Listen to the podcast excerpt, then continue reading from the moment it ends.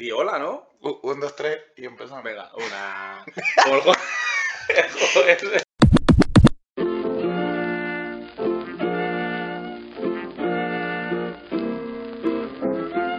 Ronnie Bermú, el podcast de dos sobrios. Que hablan como borrachos. Hola a todos. Hola a todas. Eh, bienven- inclusivo. Siempre. Bienvenidos a, a segundo episodio, ¿no? Eh, de este nuestro podcast, Ronnie Bermú. Hemos sobrevivido al piloto. Y se entiende el nombre así de principio, que no está, que no está ni tan mal. Eh, estoy contigo, con Ale, eh, que ostenta el dudoso título de la persona más lesionada del mundo, quizá. Vale. Y yo estoy con Fran, eh, la persona con el flequillo más alto del centro de España. Pero es natural, ¿eh? De verdad. No lo tengo tan claro. Eh, aprovecho para, para contar, como siempre, lo que hablemos aquí ni se ha estudiado previamente, ni tiene ningún tipo de rigor científico. Es posible que ofenda a gente, pero pedimos perdón o siempre es presunto. Por favor, que se entienda de esta manera, ¿no? Para, para que no haya represalias al menos. No podemos volver a utilizar la palabra presunto el resto del programa porque la gente se ofende. Los ofendidivers se han quejado. Ofendilibes, tío. Los ofendilibes son muy pesados. De verdad, yo desde aquí quiero denunciar. no quiero denunciar a nadie. Eh, lo que me quedé pensando del otro día fue el juego de los chiquirretos, de las preguntitas. Sí. que me tocó contar a mí, la del pato. sí. Eh, los defensores de los animales ya se han manifestado también. Se han unido al grupo de los ofendidivers. Lo que yo he traído es, eh, tengo pues más ideas que quiero meter en un, quiero meter en un botecito, Vale. que echemos a sorteo y a ver a quién le toca, quién le toca hablar. Vale, entonces la dinámica cambia. Eh, ya no va a ser una ruleta rusa No. tan de frente. Va a ser una ruleta rusa indirecta. Y se puede trucar. De hecho, No vamos a trucar la ruleta no te voy a enseñar si mis tres papeles ponen lo mismo. lo, dejamos, lo dejamos ahí. No, esta vez pone tres cosas distintas. Dos anécdotas del otro día que no contaste y he metido otra nueva que a mí me, haría gracia. Vale, y la vamos a leer ahora Sí. para, para anticiparlo, ¿no? Vale, pongo tu última conga, que ya te lo comenté que me gustaría que saliese a la luz. Esta vez sí decimos nombres si los, si los tapamos, ¿no? Sí, sí, se tapan para mantener en, en secreto. Eh, coches que has logrado conducir sin reventar, Vale. también. ¿Y la nueva? Y eh, desde cuándo te gusta dedicarte al mundo de la pintura. Vale. Serían las ¿Pintura tres- que artística o pintura en bricolaje? Pinturas rupestres, si te parece. Vale, yo recuerdo la que te quedó a ti de la semana pasada. ¿Cuánto te gusta contar del 1 al 3? a mí es que esta me gusta mucho. es muy breve, como sabrá. Pero es muy buena.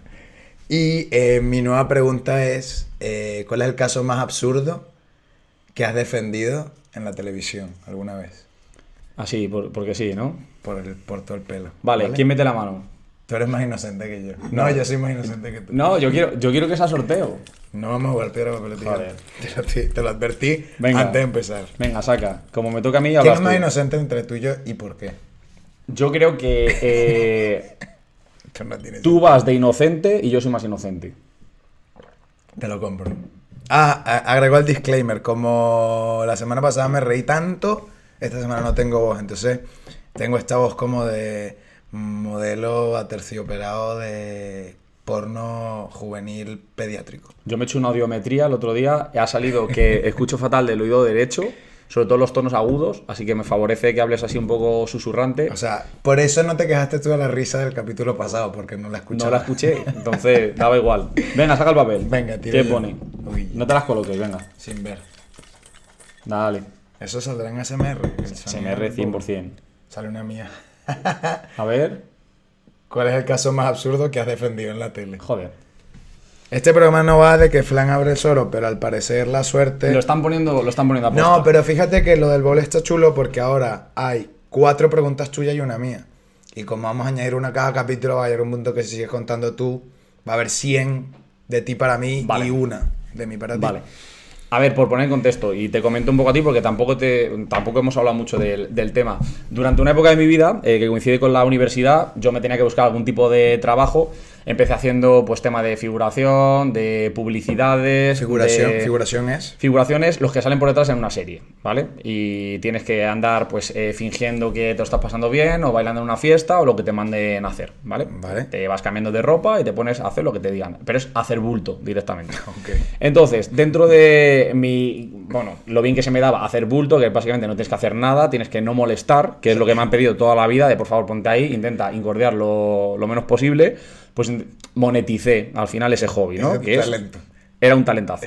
Entonces, estando allí y tú sueñas cada día que vas a este tipo de programas o de series de, por favor, que alguien se fije en mí, porque Brad Pitt, de hecho, lo descubrieron así. Él fue de figurante a una serie y le vieron que era guapísimo y dijeron, tú tienes que estar protagonista. Continuando con las dudas del episodio pasado. Yo me sentía Brad Pitt, o sea, Brad yo quería... Pitt o Beckham. Brad Pitt o Beckham. Beckham, tío. Vale, no más. Be- Be- ya- ya Beckham por europeo, ¿vale? Pero bueno, Está siendo racista. Déjame contar la historia. Entonces, yo soñaba cada día que iba a esas figuraciones a ganarme mis 8 euros y un bocadillo eh, que me iba a pasar como Brad Pitt, porque teníamos claramente muchísimas cosas en común, ¿vale? Entonces, en una de estas publicidades conocí a una señora en un autobús que me dijo, en una agencia están haciendo eh, Esto- un casting. Esto es verdad. ¿Es todo cierto? O sea, a ti te descubrió una señora en un autobús. No, a mí esa señora me dijo que había un casting y que pagaban mucho más de 8 euros. Entonces dije, va, yo tengo que ir ahí y tal. Fui a apuntarme a la agencia. Y eh, digo, oye, vengo a preguntar por este casting, que me han dicho, etcétera. Vale, pasa a esta sala. Y de repente me veo una sala llena de sofás con gente de, de, pues de muchas edades, donde yo era de los más jóvenes, francamente. Vale. Y pusieron un caso que en su día era pues era bastante famoso, porque había habido un, confli- un conflicto a la salida de una discoteca, habían matado a un Ah, el chaval. del portero. Exacto. Entonces nos pusieron el, el business case este, eh, tenías que posicionarte al principio libremente. Y yo me posicioné, era una dueña de la discoteca contra el portero de su propia discoteca. Yo me posicioné primero con el portero y lo dijeron, ok, ahora tienes que de- defender la postura, la postura contraria. Vale. Y yo lo defendí, bueno, lo defendimos, mi vena y yo, que siempre me acompaña en todos los debates, se apodera de mí y mm, acumula toda la sangre de mi cuerpo, eh, pues lo intenté hacer bien. El caso que yo me fui de ahí pensando, oye, pues ojalá me llamen de esto, total, grabo un día, me pagan bastante pasta. Cuando me enteré de que había hecho el casting realmente para los que iban a estar debatiendo programa tras programa y no para los dos que tenían el conflicto, que era lo que a mí me interesaba. ¿De O acuerdo? sea, y, y aquí, y no lo hemos dicho porque no sé si en ese momento lo sabías o no, el programa, ¿qué programa era? el programa no existía, el programa se llamaba De Buena Ley, Pero en ese momento nadie No lo existía. había dicho. No, no, entonces yo dije, mira, a mí me da igual, yo voy aquí, hago el ridículo, ¿Qué pero. año es esto? Joder, no tengo ni idea, pero hace muchos años. Hace igual 12, 15 años, no sé. Te lo pregunto ¿Cuánto? porque No, y- 19, sí, 13 años. esta comparación la hemos hecho y me da curiosidad si fue primero de buena ley o caso cerrado, que es la versión super latina. Yo creo que la versión super latina siempre va primero porque el carácter en sí del programa era un carácter con bastante contenido de drama y de telenovela. O sea, y, Claro, y pero- casos muy raros. Entonces, Pero es que me da, entiendo- cu- me da curiosidad porque en la versión super latina, que es caso cerrado, no hay ese rol de los... ¿Cómo lo has llamado? ¿Qué rol tenías? del fi- no, figurante es los que salen No, por detrás no, en una no, serie ese- de polemista. Eh, Era polemista. Pero polemista te pega. En el siguiente capítulo te voy a introducir como polemista. Bueno, tú elige la definición que te dé la gana. Vale. El caso. Y no me cortes más, que quiero contar, quiero hablar aquí en mi ¿Me estás castrando? Sí. Ok. Castrati. Con esa voz imposible. no eres voz blanca, precisamente. O sea, tiene voz de persona Vamos a desarrollada. hablar de cosas negras ya en este programa. No. El caso, que yo llegué allí, me llamaron al final, empecé a colaborar eh, semanalmente, digamos, grabamos tres días a la semana, en los días que, las semanas que grabamos, y hemos, vamos, nos tocó cualquier tipo de caso, desde casos de taurinos, casos de defender si le tienes que meter una hostia a un niño y eso es un delito o no, casos de nudismo, de poligamia, de absolutamente todo lo que estaba en la sociedad, me tocaba defenderlo. ¿Cuánto duraba un episodio? Eh, ya no me acuerdo, creo que media hora. O sea, tú pasabas media hora, tú No, no, y grabando- nueve personas más. No, no, en el episodio, tiempo efectivo, media hora, donde tú defendías la postura La de dinámica alguien. era la siguiente: había un juez, un árbitro, eh, una grada con 10 personas, 5 contra 5, y luego metieron famosos, es decir, un famoso, famoso entrecomillado de Telecinco, te puedes El imaginar, imitador ¿vale? de David Ciber. El imitador de David Civera, la Chumi, que era la que se quedó embarazada con la inyección de David Civera, que esa era figurante, venía a ganarse sus buenos 8 euros y su sándwich mixto, entonces una curranta y como no la hay. El caso que eh, uno de los casos que grabamos, que yo recuerdo que lo pasé especialmente mal, fue el primero, por lo que me tocó decir que yo no pensaba. A todo esto, evidentemente, ni yo defendía mis opiniones ni absolutamente nada. Era cuestión de eh, hacer un teatrillo con más o menos credibilidad. Y que estuviese nivelado, además. Entonces, yo abría el debate, me acuerdo, y era el caso de una señora que era viuda y vivía en un edificio donde los nuevos inquilinos habían votado que no se podía tener animales. Entonces, lo único que tenía esa mujer era su pobre perrito. Y según la nueva normativa, tenían que. eh, le tenemos que pedir que se deshiciese del perro. Y me toca a mí abrir el debate metiéndome con esa señora, que aunque era una actriz que había jugado el papel de señora con perro, ¿Tú me realmente. estás- tú me estás queriendo decir que la gente que va a caso cerrado no es gente de verdad. Yo, caso cerrado, no. He, he dicho que presuntamente todo lo que digamos puede ser cierto o no. No quiero ni confirmar ni desmentir porque no me quiero meter en un lío. Yo te digo, yo esa mujer no la conocía de absolutamente nada. Para mí era señora desconocida, señora con perro, que no sé si tendría perro. Ok. Y el caso que yo tuve que decirle, y creo que me acuerdo hasta literal, de señora, usted que se piensa, váyase ya de esa comunidad, deje de molestar a los vecinos y hacerle la vida imposible, y si no sale usted, que salga el perro, pero respete las normas de la comunidad. A ver si va usted pensando que es la viuda de España y jugando siempre con el papel de la vieja, de la pena, estamos hartos. De la víctima. De la víctima. Víctima. Víctima. He dicho víctima. No, he dicho víctima, pero hay un vídeo, como tú no eres... No, que soy analógico, tío, ya te lo he dicho. analógico, no lo has pillado, pero El caso, víctima. la mujer, que era bastante buena actriz, entiendo que familia de Penélope Cruz mínimo, eh, hizo como que lloraba un poco. Yo la estaba mirando en plan de, por favor, de verdad, como sea de esto, de verdad, me siento mal. O sea, yo me fui a mi casa jodido. Eh, y así, caso tras caso. Luego se fue complicando el programa, venían famosos. eh, yo me metí con absolutamente todo tipo de razas, etnias y de todo, que luego en la, casa, en la calle te lo hacían saber. Y, Era lo y que te iba a preguntar. ¿Te trajo problemas alguna vez? ¿Ser un polemista? no, problemas no, porque problemas son otros, pero es cierto que se divirtieron más mis amigos que yo. A ti te pidieron un autógrafo una vez en un súper, ¿no? No, me pidieron fotos, tío.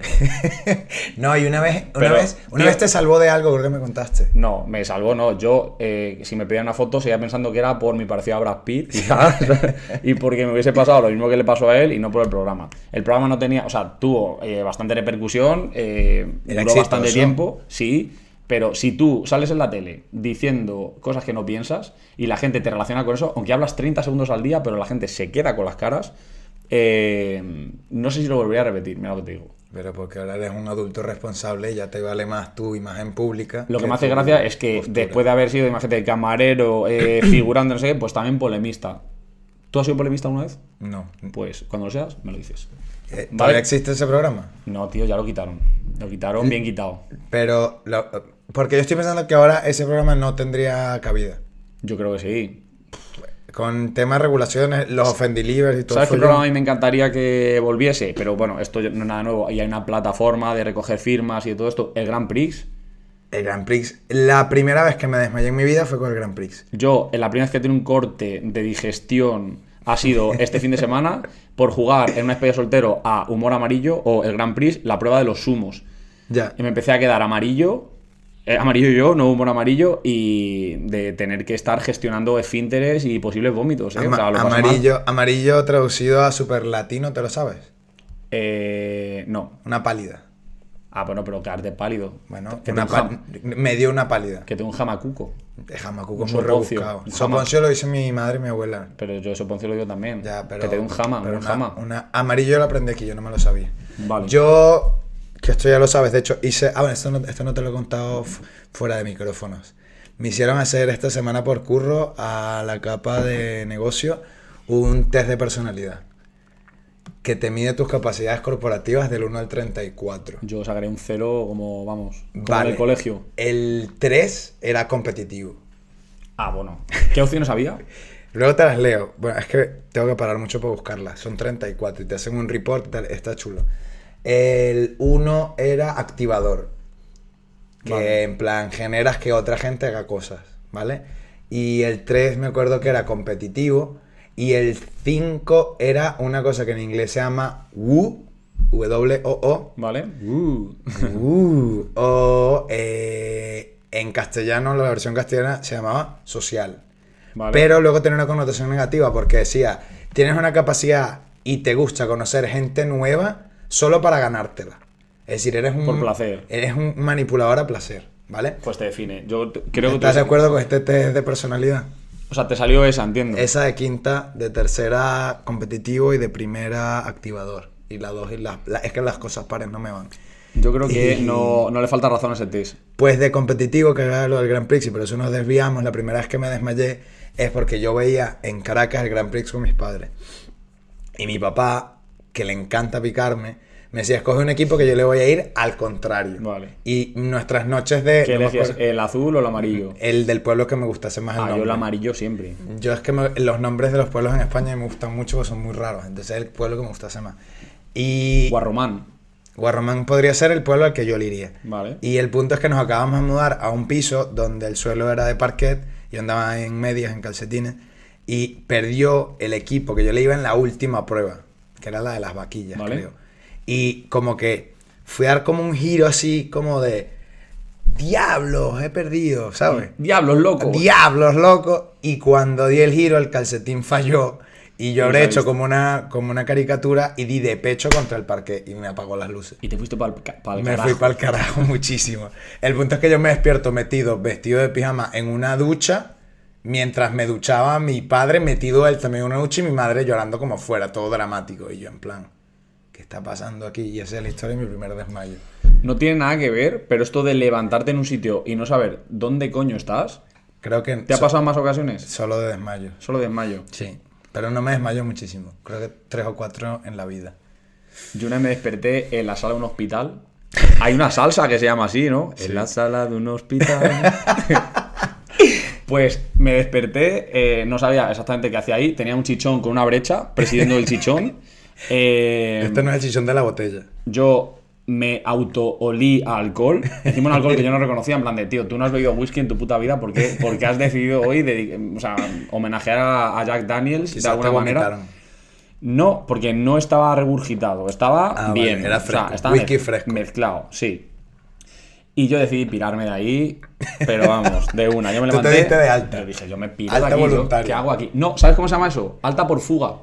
¿No es una alta voluntaria? No, porque yo no firmé absolutamente nada. O sea, ni yo no fui a hablar de, oye, por favor, me des el alta. No, yo cogí, me levanté. Me acuerdo que me dijo una enfermera, ¿pero tú para dónde vas? Y yo, a la salida. Dice, te están metiendo en planta, está yendo a las habitaciones. Y yo, no, no, no. Pues para el otro lado, me di la vuelta. Salí para el hospital, o sea, salí para la puerta a buscar la manera de llegar a mi casa. Y, y ahí se quedó. Y luego me han explicado que consta que yo tengo un, un alta por fuga, porque entiendo que me identificaron. ¿Y eso así. te cae en, un- en tu registro o en algo? No lo sé, pero tampoco me apetece. ¿Cómo se llama eso del registro que se me olvidó? Es muy tarde. civil. eh, No, lo que, el- en tu expediente. Tu expediente, Expediente penal. académico. Tu expediente sanitario. O sea, quiere decir que si pido una beca para ir a Harvard va a salir que yo me piré. No, pero quizás la próxima vez que vayas a la Seguridad Social de España para que te receten Hombre, pues, paracetamol, te, va- está, te vez, ponen no me han una- dicho nada. Digamos, bueno, pues un- te hacen un regañito por tu fuga. no, esto fue hace muchos años y ha prescrito, como casi todo lo que te he cambiaste el nombre. No, no creo. Que me gustaría comentar alguna noticia. He estado revisando las redes sociales y ¿La has revisado tú o Me vas a decir la verdad? me las han revisado, ¿vale? ¿Quién te la ha revisado? Digamos que me han mandado una carta manuscrita con un sello, que es lo que yo leo, Un sello de Twitter. un sello de, eh, de esta cosa roja que quemas y le pones el sello. Pero, ¿y ¿Cómo se llama? Un lac- lacra, ¿no? Lacra, lacra de la sociedad. Lacra, Lacre. lacra yo nunca Lacre. he escuchado un sello. Eh, Te mandaron noticias, ¿no? pero esto, esto es verdad, sí. He visto Yo sé que no te mandaron noticias, así que te leo yo, ¿vale? que me la han mandado, pero de verdad que me estoy informando. O sea, estoy intentando ser una persona de este siglo y, y reconciliarme con la generación Z, que odio, y con los millennials de los cojones que tampoco, que, tam- que tampoco me gusta. Eh, aprovecho que lo reconoces, que lo estás intentando para darte un reconocimiento personal porque has subido tu primera historia a Instagram por tu cumpleaños. He retuiteado historias. Eso nunca había pasado. Retuiteado una historia, no sé si está bien dicho, te diría que ¿Cómo no. se dice? Reposteado. Bueno, pues he hecho. He hecho. He dado difusión a fotos que han subido por mi cumpleaños. Para las fans, para les fans, Ya estamos ofendiendo. para les fans de Les Frank, Les fenses. eh, fue su cumple esta semana, ¿vale? Escribidle muchísimo por su, todas sus redes sociales. Sweet, Sweet eh, 26. Eh, ¿Cuál, fue ¿Cuál era tu nombre del 20? El nombre ridículo que tenías en 20. eh, Fran. Mentira, mentira. No, o ¿no el user, o el nombre de estos de, No, no voy, a decir mi, no, voy- mail. no voy a decir mi mail, pero mi mail era lamentable y no lo voy a decir porque lo sigo utilizando. Es Ten- el tengo, tengo uno pro- no, tengo uno profesional y luego tengo uno que era lamentable que tiene una K. Una K. Sí. Francisco. No, no, no, no. no. Pero bueno, se abusaba de las Hs intercaladas, de las Ks, de la geolocalización, de Yo- ese Getafe. Cosas así. Yo nunca tuve ridículo porque este cuento también es chistoso. Mi primo Enrique, el que tú conoces, y yo nos hicimos el mail al mismo tiempo porque éramos de la misma edad y tal. Y dijimos, yo te invento el tuyo, tú me inventas el mío. Y él me puso a mí Alex. V D E, ¿Vale? porque él siempre ha sido como un viejo joven, entonces ya sabía lo de nombre. Como esto está activo, inicial, sabes que la gente lo va a probar. Bueno, lo pueden probar. Te van a Eh, spamear. Era arroba hotmail y lo he perdido. De hecho, lo intenté recuperar y Hotmail no me lo deja recuperar porque la pregunta de seguridad, esto es absurdo, Hotmail, cámbialo. Te dice, eh, envíanos la lista de los últimos cinco correos que tú enviaste. ¿Cómo sé yo eso? ¿Cómo recupero una cuenta así? Evidentemente no tiene ningún sentido. claro. Pues nunca la recuperé. Pero la graciosa es la de mi primo, que la inventé yo. Mi primo le encantaba la lucha libre. ¿Vale? ¿vale? No le inventé algo tipo Chavo Guerrero, no sé qué, pero sabes que había un evento que era WrestleMania. No. Re- bueno, había un, un evento que todavía se hace que era WrestleMania. Y le puse ¿Qué es eso, tío? O sea, como la pelea del siglo de la lucha libre pero lo estás americana. pronunciando bien. Eh, Para, que tú lo entiendas, te tendré que decir WrestleMania. o Ah, algo- Wrestle. Claro, ¿Ves? ahora sí. Ya. Wrestlemania. Claro, ¿ves? Entonces mi Vale. primo, el mail de mi primo era enrimanía arroba hotmail.com. El de mi hermana era no hay que fuerte porque durante una, durante época solo decía, le contaba lo que sea, de he sacado un 5 y decía, qué fuerte, qué fuerte, qué fuerte, qué fuerte. Entonces era como, pues nada, no hay que fuerte. Lo utilizó bastante tiempo, espero que ya, que ya no, para que, que no se meta ningún problema, pero sí, no hay que fuerte. Entonces, a ver, léeme esa- esas noticias. Vale, te voy a leer la más trendy en España. Vale. Te va a gustar porque tú eres de viejos. Tú eres de viejos y de niños, ¿vale? Joder. Una monja de fama. 87 años. Poco me parece. esta- Bueno, ya porque no llega Josefa 100 and two. Yo creo que cuando una monja nace ya tiene 87 años. O sea, de base. Era monja junior. Monja junior, exacto. Era becaria, becaria, Becaria monja, monja. y tenía 87. Pues la monja de 87 años sorprende a una ladrona en el convento, ¿Sí? la reduce y la encierra hasta que llega la policía. Vale. Vale. Te, te- te hago preguntas alrededor o tú quieres opinar. No, yo quiero opinar. O sea, voy a hablar en alto. Eh, A mí me parece deprimente que tú como ladrón te dejes reducir por una monja de esta- 87 es- años. a ver, es que estamos asumiendo eh, un ladrón como con un antifaz negro, eh, hiper fit, etcétera. Yo me estoy imaginando, para que, a ver, para que una señora de 87 años sea capaz de reducirte, tú tienes que llevar al menos una muleta. Jackie Chan de 87 años te reduce a ti. No me reduce ni de coño. Mira, con dos dedos. No. Pero es una monja. La monja se ha, se ha dedicado a hacer eh, bollos, pastitas. ¿Y esos antebrazos qué? De amasar. De una monja. Bueno, en fin. De Ojo. amasar en el mejor de los casos, ¿no? Por- Eres un guarro. No, Eres bueno, un guarro. no será. Mira, bastantes ¿Eh? monjas. Eh, Yo sé de monjas ¿Tú no querías ser cri- cristiano? que han parido, mira lo que te digo. Depende de eso la, lo sé de yo, la que he ido a un colegio de monjas, que no estoy yo insinuando que en mi colegio haya ninguna embarazada. Pero.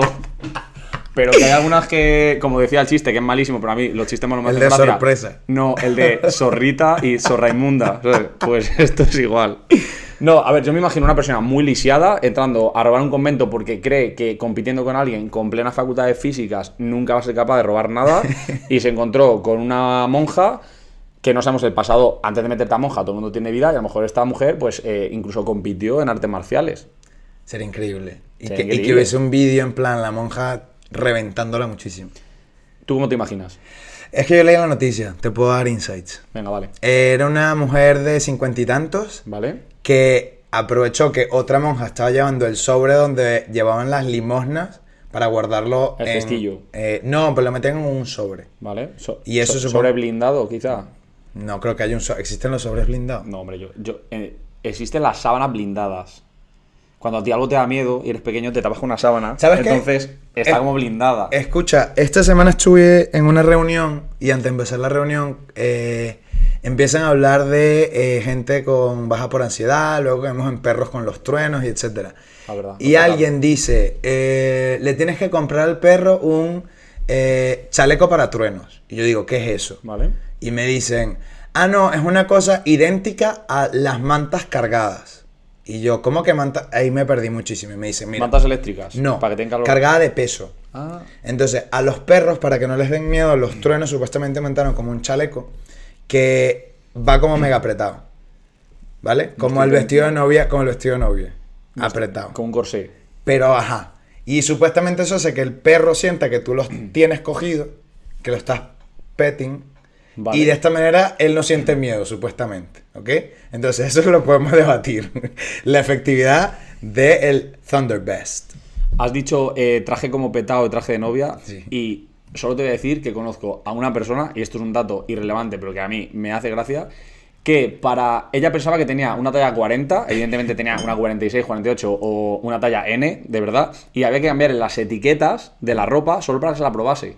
O sea, la misma talla de 300 metros cuadrados, ¿vale? De tela, le tienes que poner que eso era una 38-40 para que se, para que se dignase a ponerse la, y, la si prenda. tú- y si te querías ir loquísimo, le ponías una talla 10 veces más pequeña y pensaba que había adelgazado. Ahí está. Vale, pues los perros piensan que no pasa nada con el Thunderbest. Y resulta que para humanos hay algo similar, que es la manta con peso y supuestamente hace que duermas más a gusto, Vale. porque psicológicamente te hace sentir que alguien te está como... Te está abrazando. Sí, sí, Vale. sí. Que no sé si funcione, pero se está vendiendo como pan caliente en Estados Unidos. ¿Tú crees que a, a la de la noticia, a la que apresó la monja, también la están abrazando a la cárcel? ¿O No lo sé. qué habrá pasado? No lo sé, se le habrá caído el jabón. El jabón. En la- en- Es, un hombre, una- es un hombre de una mujer. Claro, es una mujer, pero ajá. Eh, vamos a tocar un tema delicado, pero me la pela. Y, y en las cárceles de mujeres, ¿cómo hay violaciones de mujeres? Es que violar no es una cosa de, de hombres. Claro, pero ajá. Siempre que te hagan ¿Te hacer enchufan algo, un dedo? o con la ducha. Ah, o- no. pues, uh, esta semana tengo muchísimas historias. Resulta que, y esto es verdad, demandaron a la primera persona en el metaverso por violación.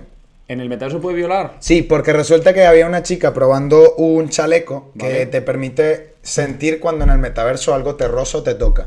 O cuando te dan un balazo o lo que sea. Vale. Y alguien en el metaverso decidió tocó- justo en ese momento, porque no lo sé, porque no estaba en el mismo espacio, Vale. tocar una teta. No. Y esta persona sintió que le tocaba una teta. Y entonces ella está demandando, porque como tú bien has dicho, una violación es hacer algo en contra de tu voluntad, ella no quería que le tocaran la teta y le tocaron la teta. Vale. Eso en la calle, pues sí, evidentemente No, tal. hombre. En el metaverso violación. Pues yo estoy a favor de eso. Eh, estoy ¿A favor de qué? a favor de que la gente no toque las tetas. Solo puedes tocar una teta si ves una persona pelirroja, porque da buena suerte. Eso es aquí, allá te tienen que pellizcar. Allí. Los superlatinos eh, damos pellizcos con No, los aquí te pelirrojos. tocas una teta o un botón para evitar la mala Te suerte. tocas una teta. O- sí, a ver, yo, yo soy de tetas pequeñas. Denunciado. Si me lo toco por avaricia pura, no creo que vaya a tener mucha buena suerte, entonces siempre intento una, eh, una mamella un poquito más, más grande. Pues resulta que a partir de ahí, ahora en el metaverso puedes darle un botón que se llama burbuja de seguridad. ¿Vale? Te crea como un campo de fuerza. Me parece bien. Y no te pueden tocar. Vale. En, la- en los juegos de Me parece bien y estoy a favor. Como estoy a favor de esa monja que se defendió, que fue capaz de apresar a esa persona y solo diciendo que no subestimemos a los viejos, porque yo cuando era pequeño iba a judo, mi abuela me dijo, ¿qué es eso de judo? Y dije, tú no te preocupes que yo te Y voy a la enseñar". reventaste. Cogí e intenté reventar a mi abuela, le hice una llave de judo y la tiré al suelo y, no, y me costó bastante. Y yo era... Sí, pesaba 10 veces Pero, más que tú. Pero no, pero yo era cinturón blanco amarillo. ¿Y eso qué es? Eh, yo le intenté hacer un oso togari a mi, a mi abuela. Un oso togari. Es la primera llave que te enseñan Esa es en como judo. la que... eh, Es hacerle como tirar, sí, tirar al suelo de sopetón y Ya la escena fue ¿qué- que conseguí ¿Qué edad tirarla. tenías? Pues eh, como 7, 8 años. Tú con 8 años dijiste, lo más lógico es que yo tire mi abuela al suelo que te caiga. Yo era muy didáctico y decía, eh, mira, Muy abuela, didáctico. ¿tú a qué vas después de clase? Y yo, abuela, me han apuntado a judo. Dice, ¿eso qué es? Digo, pues mira, te enseño. A mí me putaba full y no le pateé el culo a mi abuela. Pues yo a mi abuela la, la quise reventar. En ese momento la quise tirar al suelo, le hice la llave, la tiré al suelo y ahí entró mi madre y entre risas Y la salvó. Dijeron, no, tío, que esto no lo hagas, que es tu abuela. Y yo, claro, yo mi abuela la veía una persona joven. Entendí que no se paraba mucha edad, pero más tarde. Entonces no, no, tu- no tenía tacto. Pues la señora se metió al convento, tiró a una de las monjas para quitar el sobre. La. Uh, se me olvidó el nombre de la monja superheroína, pero. Eh, Margarita. le podemos llamar Margarita. Margaret. Sor Margarita. Sor Rita. Sor Margarita. Vale. Eh, escuchó el grito, fue. Eh, la ladrona se hizo la loca en plan, ay, no sé qué pasa, y se metió el sobre debajo del sobaco. Vale. La Margarita la pilló y dijo, ay, sí, venga, mija, ayúdame a levantar a la, a la otra monja. La levantaron entre las dos Vale. y cuando iban saliendo, Sor Margarita se gira, le cerró la puerta y la chapó. Y la dejó dentro. Y que le follen preso. Esa Margarita, Presa. esa Margarita es lista, ¿eh? Me lista la vieja. ¿Con qué, te, ¿Con qué te pegan las viejas? ¿Con qué se pegan las viejas? Sí, con la Con, murrieta. con bastones. Mi abuela amenazó, mi otra abuela amenazó en un momento dado a su hermana, que era monja, porque me mandó a mí callar y tal. Mi abuela me defendía por encima de todo. con- dijo, como vaya vaya con la muleta, te, te vas a enterar. Y O sea, de que muleta- llegase, ¿Eh? de aquí a que llegase. que- Yo ya me había ido, Escucha, ¿sabes que las madres lanzan chanclas? ¿Las, las abuelas lanzan muletas? Eh, mi abuela utilizaba gadgets para agredir, sí, sí. Pero la muleta nunca la viste volar. No, tío, porque Tú- luego cómo la coges. Tú conoces a mi abuela. Sí. Creo que, o sea, hablando de lanzar cosas en muletas y tal, creo que compró bastón nuevo porque sabes que ella es de bastones de diseño. Luego dirá que no tiene dinero. Ah, se cayó hace poco, no te lo dije. Ay, pobre. Eh, lo- La llamé y le digo, hola abuela, y me dice, no sé quién eres. Porque no es casi dramática. Y yo, abuela, por Dios. Y me dice, no, de verdad no sé. Y le dice, ¿no, ¿no tienes nieto? Sí, tengo, pues sabes que soy el favorito. Tengo al Alejandro. Y luego el Daniel, el no sé qué, el no sé qué, el no sé qué. Le digo, vale, ¿y quién es el que te llama? El Alejandro. Y yo entonces me dice, pues sí, debe ser el Alejandro. Y Mira. me preocupé, luego dije, no, esta me está vacilando. Si tu abuela ha sido capaz de sobrevivir al COVID que le pegamos a la pobre, yo creo que esto lo, lo supera. El COVID no se lo pegué yo ni se lo pegaste tú. Vale. Se lo pegó producción. Bueno, ve contándome más. O sea, me, me noto cultureta. ¿Te das culto hoy? Sí, sí. Noticia 2. Venga. Un hombre invidente Ay, Dios. Empezamos mal. Paga por error por Visum. Esto está, esto está sospechoso, pero te lo voy a leer. Por, él quería hacer un Visum de 9.30 a un bar. ¿Vale? Y pasó 930. Bueno. Y el tío del bar dice que no se los devuelve. ¿A quién, a como si esto fuese. Esto es un el- pole- un polemista. Exacto, como si esto fuese el programa. ¿Tú a quién defenderías? Tengo claro. Yo voy a defender al ciego. Yo contra el ciego. Uno, ¿cómo sabes que es ciego de verdad? A mí que me aseguren que esa persona es ciega. Pues supongo que tendrá su nivel de discapacidad. ¿Tú has convivido alguna vez con una persona ciega en la habitación? Yo no. Pues yo sí. Con una persona en una habitación. Ciega, a ver, yo, a mí me mandaron mis padres a Irlanda Ok. y como conocían a la dueña de la empresa, me dieron supuestamente la mejor casa, que era la que estaba cerca del colegio, Ok. para que no tuviese que coger el autobús. Ok. ¿Y quién más estaba en esa casa que tampoco necesitaba tener que coger el autobús? Un ciego. O sea, que yo no pusieron- sabía, que asumí su género de mala manera. A mí me lo presentaron, o me la presentaron, yo no sabía, porque aparte de, de una discapacidad visual, no la acompañaba el resto, de, o sea, no tenía, digamos, rasgos propios de ningún tipo de género en concreto, ¿vale? Por ser, o sea, muy aséptico a la hora de, de. Entonces, claro, yo iba a estar metido en esa habitación con esa persona. Le hacías así como la piedra de mentira a los perros. No, todavía no. Yo, en cuanto eh, no estaba en la habitación, le abrí la maleta. Tú eres- un ladrón. No, revisé la ropa interior y vi calzoncillos. Dije, ok, tiene que ser male. No. Bueno, eh, ya. O, o No, una- mis tiene- amigas tienen boxers. Vale, no, pero esto eran slips. La novia, la novia de mi hermano colecciona boxers Tío, de esto dibujitos. eran calzoncillos de abanderado, que si De para, pa- para los no iniciados en el mundo de la ropa interior era un, calzon- un calzoncillo blanco, el típico que un viejo tendría manchado de amarillo en una parte, ¿vale? Y eh, que tiene un orificio lateral para tú poder sacar eh, tu utensilio y hacer tus necesidades por ahí. Así. Exactamente. Como la Hacer un dodging y encontrar, encontrar el huequecillo. Entonces yo dije, vale, este tiene que ser una persona. O sea, Masculino. bueno, tiene que ser un chico, tal. Luego me dijo, me llamo Paolo, porque hablaba así, hablaba muy castrati. Entonces, se llamaba Paolo. ¿Qué pasa? Que eh, yo me juntaba con españoles porque no aprendí absolutamente nada de inglés, como todo el mundo que va a este tipo de viajes, y me juntaba con mi grupillo. Los italianos estaban eh, al lado nuestro también y ya vieron que se podían deshacer de Paolo porque no se querían juntar con él. y Paolo estaba aprendiendo inglés como tú. Claro, eh, estaba en un nivel más bajo, ¿vale? Por cierto. ¿Cómo hacía el reading?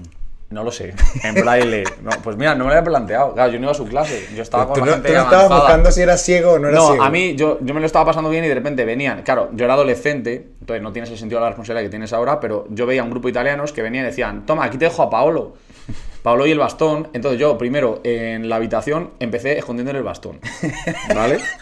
No, se lo cambiaba de sitio. Y el tío sabía dónde estaba todo el rato. Y digo, a ver, Paolo, tío, tú no engañas a nadie, ¿vale? Tú no eres, no eres ciego. Pero te dice que era ciego 100%. 100%. No era de los que de 100%. figurita. No, no, 100% y su buen bastón. El bastón, yo lo cambiaba de sitio, lo metía debajo de la cama tal, y el otro tenía geolocalizado el bastón que daba gusto. Y luego, eh, ya que tenía que ir con Paolo a todas partes, que no es que fuese ciego, que yo tengo un amigo ciego, es broma, pero podría tener un amigo ciego si quisiese, ¿vale? No es un impedimento. Pero es que Pablo no me caía bien, tío. No hablaba, además. eh, no compartimos ningún tipo de gusto.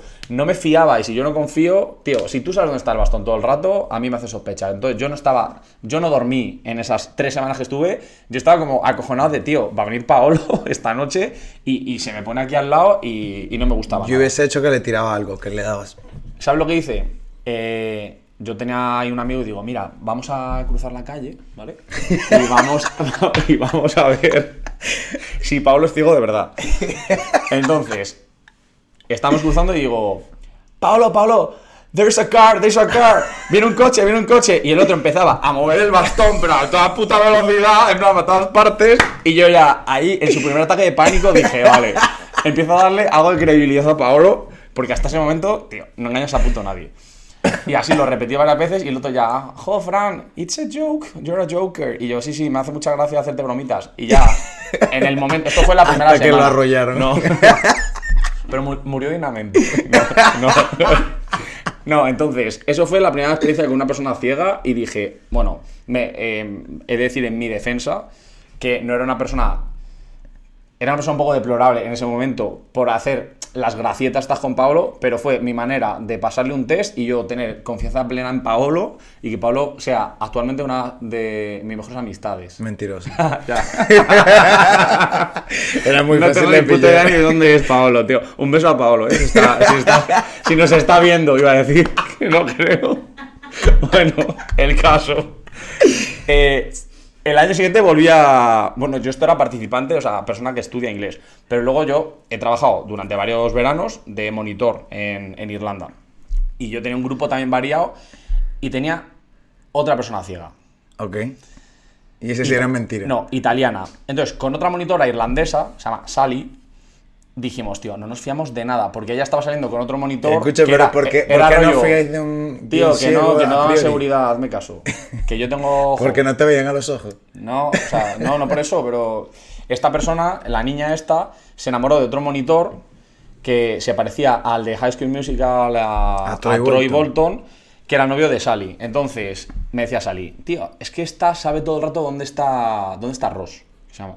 Yo creo Y que digo, Sally estaba celosa y iba a tirar al ciego, a la ciega Entonces, por las fuimos, escaleras. en Irlanda hay un sitio que se llama los Cliffs de Moher, Y le iban a tirar. que por- son unos acantilados, para los que no tienen el Magic English. Sí. Y dijimos, es la manera de, que, de salir de dudas. Vamos a decirle que le echamos una foto. Ok. Entonces, vamos a decirle, un pasito más para atrás. Un pasito más para atrás. Y si realmente es ciega, No se cae. No, no, al revés. Se caerá y morirá dignamente si- habiendo mantenido su Claro. versión y decir, vale, esta era una ciega y vamos a echarle dos padres nuestros aquí porque la pobre no la hemos cargado. Y si se salva, es una embustera. ¿Y, y qué sucedió? Vivita está. Pero ¿sabes qué? Y esto también lo investigué. A mí me da curiosidad. Soy una persona curiosa, ya lo sabes. Me da curiosidad cómo sabía, porque se lo escuché un comediante y lo tuve que investigar, cómo sabe un ciego que tiene el culo limpio. Por el olor del papel. No. no sé. No, son más higiénicos. Desarrollan como, y esto supuestamente es verdad porque era como una entrevista a varios ciegos y hablaban de Vale. cosas cotidianas. Desarrollan como la capacidad de percibir la fricción que genera el papel en su ano. Hostia. Entonces, si hay mierda, desliza. Si no hay mierda, Se traba. claro. Y en base a eso lo saben. Y con eso flipé. Entonces, quizás la cieguita podía percibir, yo qué sé, el vacío. ¿Sabes cuando tú sabes que, con el- como cuando caes en un sueño, que hay un vacío? ¿Vale? O como cuando te dejó tu exnovio que te dejó un vacío. A mí no me han Pues, dejado nunca. que- ah, mentiroso. a mí... Si no tienes novia no te pueden dejar. No se puede Ah, tocar, no se puede tocar. Eh, pues quizás la, la chica lo sabía. Eh, a mí lo del invidente que le pasa lo del visum y se lo devuelvo me, me pasó, pero no con un invidente. A mí me llegó un visum un día saliendo del trabajo y eran 110 euros. Y instantáneamente me llaman de un número de Londres. Un tío, un andaluz, mega desesperado, diciendo, diciéndome que esto era el último dinero que él tenía, que le estaba mandando a su mujer, su ex mujer, No me lo creo. es que yo flipé muchísimo, pero luego vas a ver cómo termina. Eh, a su ex mujer 110 euros para que pagase la fiesta de cumpleaños de su hijo, que estaba en Cádiz. Era guionista mínimo esta persona. Y yo dije, qué historia tan rebuscada Además, Visum te le puedes dar cancelar el Visum. Vale. Y le dije que no se los devolvía. Y me empezó a llamar, me empezó a llamar, me empezó a llamar. Y le dije, mira, yo no te voy a hacer otro visum de regreso. Yo voy a dar a rechazar tu visum. Si es verdad, pues genial, arréglatelas tú con tu banco porque se lo, reclame, a mi- se lo reclame a mi banco y ya está. Pero yo no voy a caer en la estafa de te paso 110, luego tú la cancelas y tienes 220 y yo soy un gilipollas. Vale. Y el tío, bueno, no sé, tal. A la semana me llama una mujer, random, Vale. número español, para contarme la misma historia. Andaluza. Claro, pero que ella era la mujer Que no había recibido el Bizum. del cumpleaños del niño, el señor que estaba en UK. Pobre niño. Y volví a dudar, dije, esto no tiene ningún sentido. Además, me llamas una semana después que mandaste al tío a dormir para el sofá una semana y ahora fue que te contó la historia, esto no tiene ningún sentido. Pero luego vi su número y efectivamente era un dígito diferente al mío. Y luego me metí en mi cuenta y vi que a pesar de que yo cancelé, se me quedaron los 110 euros. Vale. Y yo los devolví. Si esta historia es verdad, que me parece súper rebuscada, pues yo actúo bien. Y si es mentira, a mí no me estafaron. Entonces yo no veo la diferencia. El punto, me parece que el tío del bar es un recontra hijo de puta. Lo importante es, ¿tú te sientes mejor persona por haber devuelto el Bizum? Sí, pero si fuera el del bar no me sentiría mejor persona por tener 930 euros. Yo también me siento mejor persona habiendo hecho justicia con impostores de ciegos. Y, ajá, y después de que descubriste a la niña, ¿qué? Nada, sin más. Es que realmente conviví con ella 15 días en esa experiencia y no he vuelto a saber nada más de ella. Entiendo que será una persona que ahora será mm, vigilante o algo así, eh, porque estoy seguro que goza- gozaba de una vista espectacular. No, no creo. Porque un niño se inventará que es ciego, tío. No lo sé, por llamar la atención. ¿Qué es ciego? Yo estaba a punto de llamar la atención hace poco porque fui al oculista y tengo 0,25. y de verdad que... me- no, de hecho, la frase del, del oftalmólogo fue, tienes 120% de visión. Y yo veo fatal y digo, ¿cómo estará el resto? O sea, el resto estáis, estáis ciegos, de verdad. Yo no sé cuánto tengo, yo no sé cuánto tengo. O por tener un perro guía. O sea, se me ocurren muchas maldades de esa, Ah, de esa niña. ¿esta no- tenía no- perro? No, Guía. pero podría tener. Seguramente intento, bastón? in- intento gestionarlo. Sí, De- bastón, sí. pero de los chulos, con pelotica abajo. Eh, telescópico. Fra. Exacto. Entonces. Pero eh, ese es como un apuntador de la pizarra, ¿no? Sí. Pero bueno, el caso. No te fíes de un ciego. No te fíes de nadie en general. Haz tus propios métodos, ¿no? Para, para poder salir de dudas. A mí- a mí- Ese sería el, el psiqui consejito. A mí tu método me parece muy rígido tirar a alguien por un risco Hombre, para saber si es, si es ciego o no es ciego. Sí. O que le atropelle un camión tampoco, tampoco se recomienda, ¿no? En este momento. La verdad. Yo hubiese hecho lo de la piedrita fantasma, así que sí de vez en cuando. Tú eres más sutil. Pero bueno, me gustan estas noticias, me gusta que, que seas capaz de encontrar estas cositas, porque así me voy culturizando yo de qué es lo que llama la atención en cada, en cada país. Sí, y la semana que viene voy a anticiparme, en el próximo capítulo haremos cosas de Halloween, para bien y para mal, así que vete pensando tu pregunta de Halloween. Tú tienes buenas historias, ¿eh? Pero porque yo soy superlatino, y los superlatinos, como dijimos, somos más superlativos que los superlativos, y lo sentimos mucho todo, y somos muy cagones además. A mí me tienes que Por eso estamos siempre armados. Me vas a tener que explicar toda esa relación con cómo naturalizáis las cosas que a mí, por ejemplo, me dan miedo, temas de espíritus, temas de santos, temas de experiencias con, A todo el mundo le da con miedo. otros espíritus. Hostia, Luego se vuelven tus amigos. Bueno, espero no cagarme encima de las historias mañana. Bueno, No, lo hablamos creo. en el, siguiente, en el siguiente capítulo, ¿no? Genial. Lo dejamos. Y eh, en este episodio, en vez de tener tres noticias, por hacerlo más divertidillo, te vas a jugar piedra, papel o tijera, ¿vale? Para cerrar. ¿Vale? El que gane le hace una pregunta filosófica al otro. Luego podemos responder los dos si nos apetece. Y con eso chapamos. Vale. Recuerda que piedra, papel o tijera, piedra, papel, tijera y dices lo que vas a sacar. No es tan difícil el juego, majo. Eh, ya lo entendí, eso, eso pensaba el episodio pasado. pero que es de mi época esto. Venga. Piedra, papel, tijera, papel. Esto es mentira. Otra vez. Piedra, papel, tijera, piedra. Piedra, papel, tijera, papel. ¡Mierda! ¿Qué mierda? La gente va a pensar que lo cuadramos. Eh, pero, ¿hago yo la pregunta o la haces tú? La hago yo, yo gané. Venga, dale. Joder, venga. Eh, No me gusta perder, ¿eh? ya, luego el competitivo soy yo. Venga. Eh, ¿Cuál era tu juguete favorito de tu hermana? Uf. Eh, no lo sé. Sé cuál era el que más odiaba. Mi hermana ha tenido de todo tipo de juguetes y según mi madre yo solo me entretenía destruyendo cosas, ¿vale? Tanto las mías y cuando se acababan las mías destruía las del resto. Entonces me acuerdo que cogí una Barbie Pocahontas y le corté el pelo y le corté una pierna. ¿Por qué le cortaste? El pelo lo entiendo, la no pierna sé, no lo la vi. mutilación. mm, eh, no lo sé. Igual ponía. vi Toy Story. ¿Eras Dahmer? No, tío. Eres Jeffrey. No he visto esa serie tampoco. Deberías verla. Está buena. Puede ser, pero no tengo tiempo. Estoy La recomendamos. Este podcast recomienda cosas, te recomendamos Dahmer. No tenemos ningún tipo de Seguro criterio. ya la Tú no eres autoridad moral para recomendar absolutamente nada. Pero quizás le guste. Entonces, mi juguete favorito, me imagino que sería la Barbie eh, Pocahontas mutilada de mi hermana. ¿Ok? Y, y ya está. Yo de ahí te regalo dos anécdotas. La primera, la primera cosa que yo me robé en mi vida y de las pocas era de mi vecina al lado un juguete que ya tenía como el castillo de la Barbie, mega crack, no sé qué, Vale. y había un pajarito azul igualito al de Twitter. Inventaste Twitter, eso te iba a decir. No, porque me lo robé. Que le dabas en la espalda y hacía el sonidito este que hago yo de los pajaritos. El... ¿Cómo es? No sé cómo hacer con micrófono. El... Vale. Eso le dabas al botón y tal, y me lo robé por mi casa. Y luego me pilló mi mamá porque eso obviamente no venía con ninguno de mis juguetes y se lo devolvió. Y cada vez que yo iba, la chavala era lista y me lo escondía.